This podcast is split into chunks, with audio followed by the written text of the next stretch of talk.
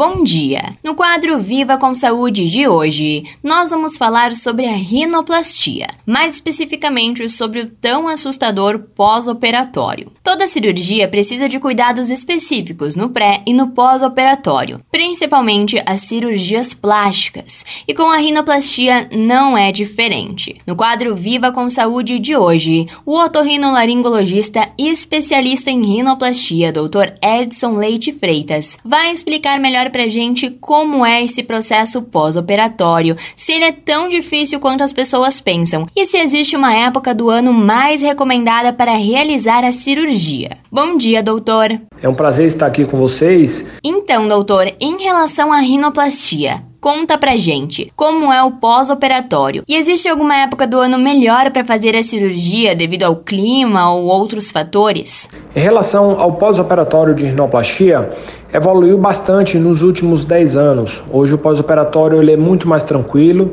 não se usa tampão, você consegue respirar parcialmente pelo seu nariz e a maioria dos pacientes não ficam com o olho roxo, com aqueles hematomas debaixo dos olhos, porque é utilizado uma espécie de ultrassom que vai substituir o martelo.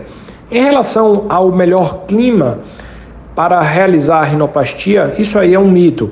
Independente das estações do ano, pode-se se fazer a sua rinoplastia com todos os cuidados pós-operatórios adequados. Perfeito, muito obrigada pela tua participação, doutor.